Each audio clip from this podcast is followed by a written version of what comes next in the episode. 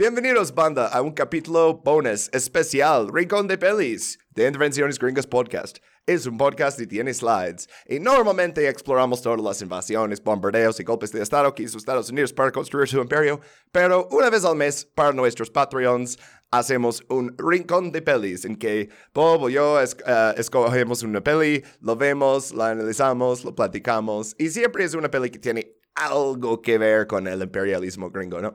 Y este mes, ah, de- antes de que presento eso, yo soy Jeremy, mis pronombres son E, they, them, y mi copresentador. Hola banda, yo soy Bob y mis pronombres son él y he, they. Y Por Bob, fin lo dije sin trabarme. este, y ah, este mes yo escogí, bueno, la manera que lo hacemos es escogemos tres películas y luego el otro escoge una de esa lista, ¿no? Y le di a Bob tres opciones pésimas. A propósito, quería películas que en mi opinión generaron consentimiento por una segunda guerra en Irak. O sea, eh, películas entre la primera guerra en Irak y la segunda guerra en Irak que se trataba de eso. Y ah, Bob escogió el que tenía Charlie Sheen y es Hot Shots Part 2. Ah, ¿Cómo traducen Hot Shots Part 2 a español? No, ah, ¿Cómo era el, el release de eso en español? No sé, yo creo que no más. Eh, casi todas las spoof movies gringas eh, en español tienen un nombre bien pendejo como Loca Academia o Loca Película o Loca... Es, es ese tipo de películas, ¿no? Esta Sí. en específico se tradujo como Loca Academia de Pilotos 2. Pero no es una academia de... Ah, ¿Por qué No. hicieron eso? no, no es una Ok, academia. para nada. O sea, es, es un poquito como Academia de Pilotos, o sea, por Top Gun, ¿no? Y entonces esto. Pero esto, Ajá. o sea, sí suben a un barco por 10 minutos de la película, pero no se trata realmente de la marina, ni pilotos, ni nada. Ah, ok, en, aquí en este segundo slide vemos de qué se trata la película. Y también te da como una idea de que va a ser comedia, ¿no? Porque ves cómo están escribiendo y no puede escribir la palabra asesinar o, uh, assassinate y entonces le cambia kill a guy a matar a un tipo. Pero entonces dicen que, oh, tenemos que rescatar soldados que fueran este, tomados rehenes durante Desert Storm. Entonces están en Irak y ahora estamos mandando un submarino ahí.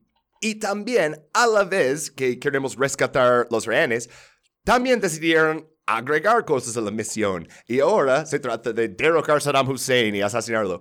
Y entonces yo, mi primer pensamiento viendo esto, porque justo hicimos un bonus sobre Operación Eagle Claw, que, oh, vamos a rescatar los rehenes de Irán. Y luego, ah, pero también vamos a hacer eso y eso y eso y eso. Y siguen agregando cosas a la misión y les va re mal, ¿no? Ajá.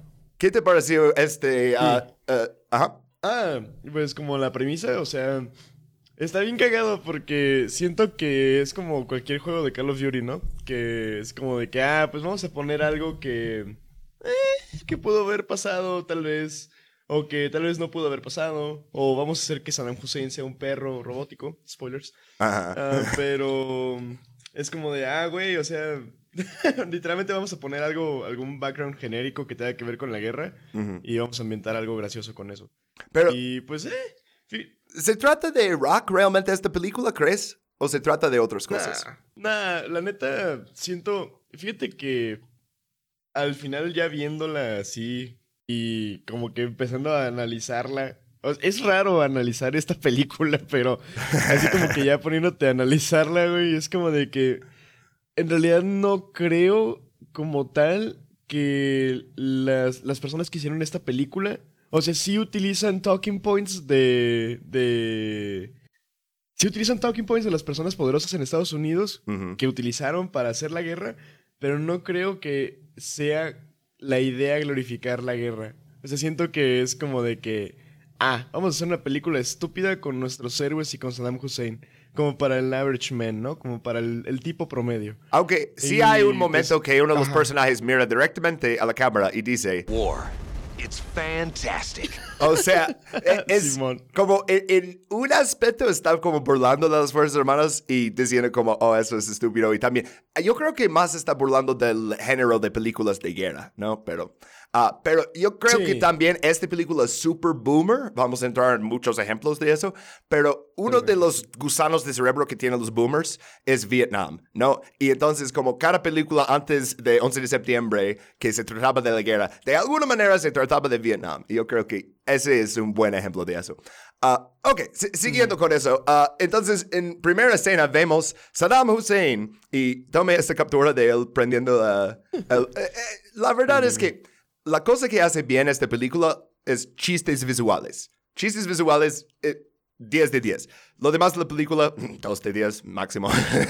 pero, pero este actor, porque yo pensé, sí se parece bastante a Saddam. Entonces lo googleé, ah, ya no lo tengo en mis notas, pero bueno, este actor solo interpreta Saddam Hussein exclusivamente. Wow. En, en cada película noventera, hasta 2003 y la segunda invasión de Irak, y lo dejó de hacer.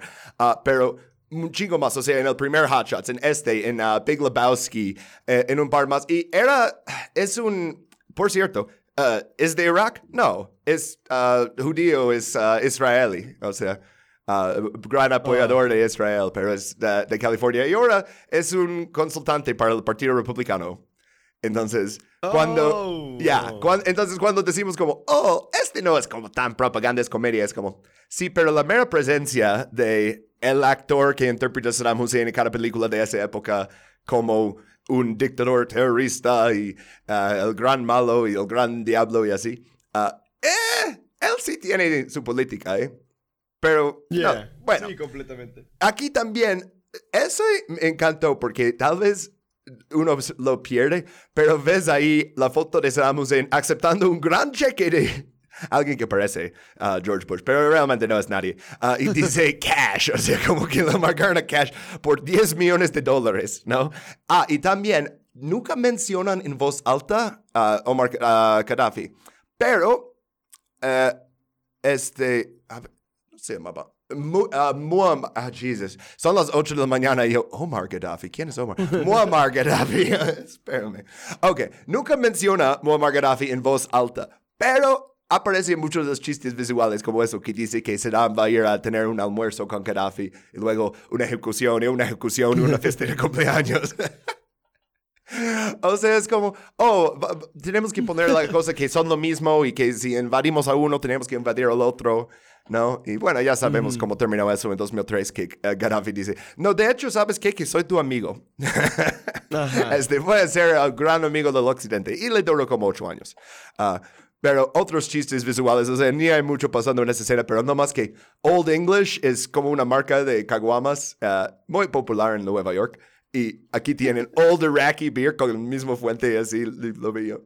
Ay, la verdad es que la- la- el set design, o sea, todo el diseño y los chistes así, están increíbles. O sea, lo, lo metieron ganas Sí, con eso. la neta sí. Ah, y luego llegamos a lo que tú dices como el, el Call of Duty, ¿no? Ajá, Simón, de que, ah, sí, acá vamos a poner la misión bien épica y los vatos del, del Shadow Company entrando así como que bien, bien acá cinemático y luego mientras está haciéndose un sándwich y preparándose para dormir. Saddam Hussein, güey. Wow, neta está bien perro, güey. Sí, hay mucho de, de comedia física en esa escena que Saddam pone como una antifaz y luego está saliendo y intentando disparar y no puede ver nada y luego literal como el este Bob, ah, Bob Patiño pisa un, ¿cómo se llama un rake en español? Pues pisa una de esas cosas, le pega en la cara, luego Un se... rastrillo. Ajá, un rastrillo. Se pega con todo, ¿sabes? O sea, es como... ah, Es, es, es puro slapstick, ¿sabes? Es, se siente un poquito como la comedia de otra época y luego hacen referencias muy directas a Looney Tunes. O sea, en un momento Saddam Hussein literalmente dice Suffering Succotash, que es como el gato Sylvester.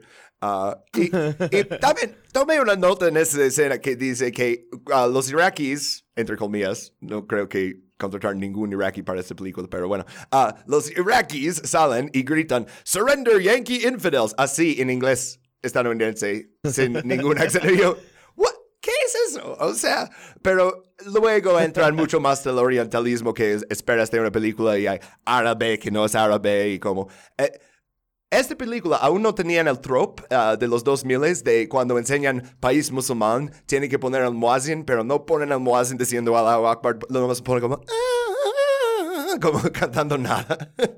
Pero se siente como una película de esas, pero eso es como la proto versión, ¿no? Ah, y luego tenemos al expositor ah, de las noticias que nos va a decir de qué se trata ahora, que ah, capturaron los rehenes. Oh, no, digo, capturaron los soldados que fueron a rescatar a los rehenes. Entonces ahora tienen más rehenes.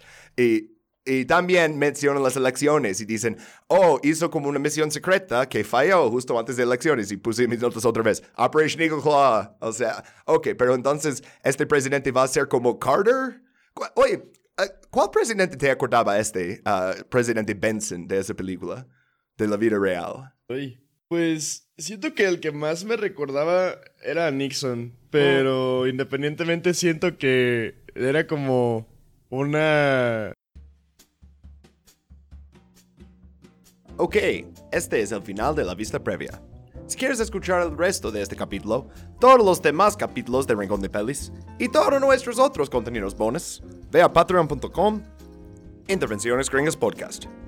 Ya hicimos 14 capítulos bonus y 5 rincones de pelis, así que es mucho contenido por muy poco dinero. Nos vemos en Patreon. Bye.